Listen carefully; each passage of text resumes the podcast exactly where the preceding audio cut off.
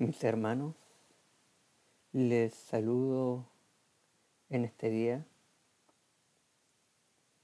y mis deseos que sigan siendo bendecidos por la poderosa mano de nuestro Dios. Les invito a orar. Padre Santo, nos presentamos ante usted agradecidos porque usted nos ama sin nosotros merecerlo. Le pedimos que día tras día su palabra nos sustente y nos aliente. Se lo imploramos en el nombre de su amado Hijo Jesucristo. Amén.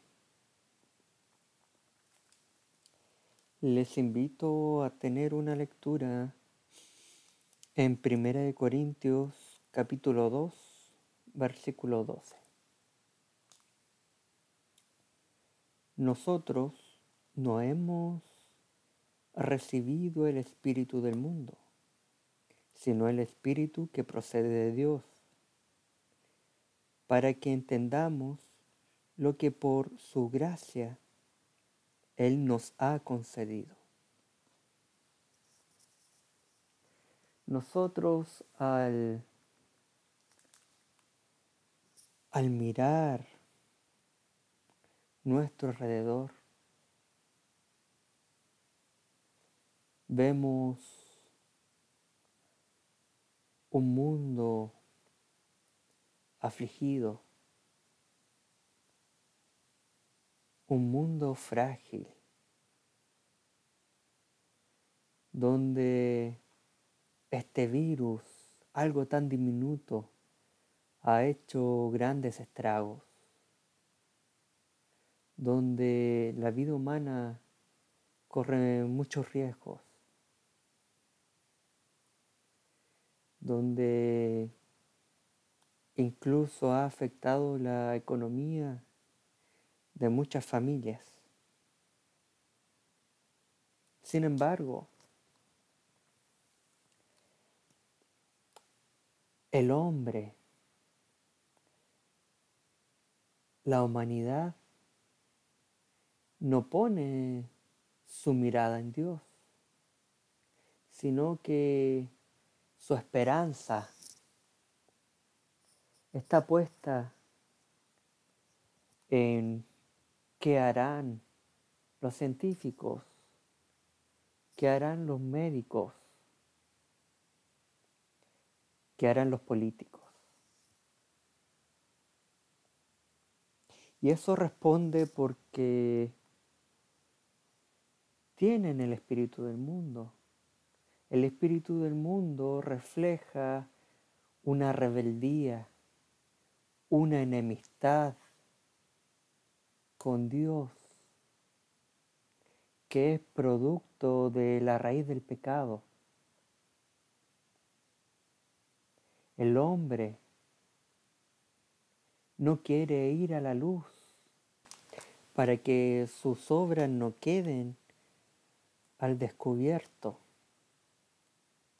para que sus obras no sean visibles. Y esta es una, una realidad frente a todos los hombres, una, una rebeldía. Entonces nuestra fe no está fundada en palabras de sabiduría, como dice el versículo 5, para que la fe de ustedes no dependiera de la sabiduría humana, sino del poder de Dios. Aquí está hablando el apóstol Pablo que él no predicó a la iglesia de, de Corinto con palabras sabias y elocuentes, con filosofías reinantes en el mundo griego. No, sino con demostración del poder del Espíritu, con el poder de Dios, este poder de Dios que transforma las vidas este poder de Dios, el cual nos ha dado de su Espíritu, para poder conocerle, para poder entender quién es Él. Entonces esto no viene de un concepto de sabiduría humana, no, sino que la manifestación de la obra de Dios en nosotros. Y eso es lo que nos ha dado Dios. Entonces no miremos el mundo, no miremos las cosas como era nuestra antigua manera de vivir antes de ser regenerados, antes de ser transformados por el gran poder de Dios. Nuestra fe está sustentada en Dios. No seamos como nuestra antigua manera de vivir. El versículo 14 nos dice, el que no tiene el Espíritu no acepta lo que procede del Espíritu de Dios pues para él es locura. No puede entenderlo, porque hay que discernirlo espiritualmente.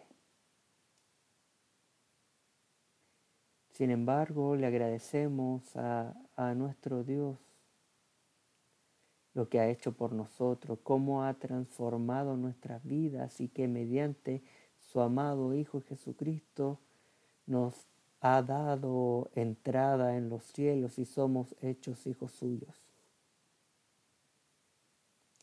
Para que entendamos lo que por su gracia Él nos ha concedido.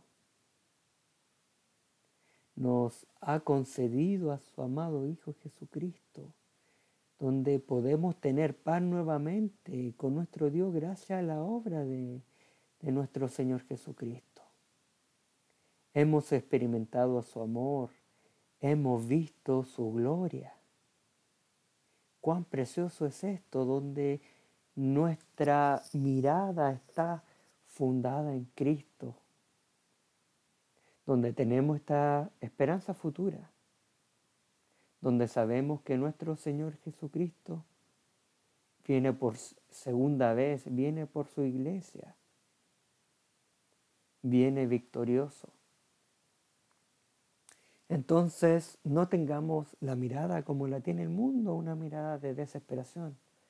No, sino que nuestro descanso lo hallamos en Dios, no en lo que pueda hacer el hombre. Porque gracias a la obra aplicada en nosotros, tenemos de su espíritu y podemos comprender el plan de redención, el plan de salvación, que por misericordia nosotros sin merecerlo somos incluidos y le damos gracias a Dios por ello. Entonces mis hermanos, les animo que sigamos buscando a nuestro Dios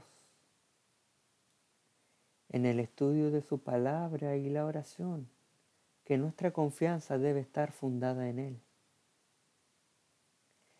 Que el Señor les anime a cada uno de ustedes. Oremos. Padre Santo, le agradecemos por su gran amor, por su misericordia, porque usted nos guarda, porque usted nos ha dado de su perseverancia, porque podemos seguir en sus caminos gracias a usted, gracias a la obra del Espíritu Santo en nuestras vidas. Le agradecemos porque usted guarda nuestras almas. En el nombre de su amado Hijo Jesucristo. Amén.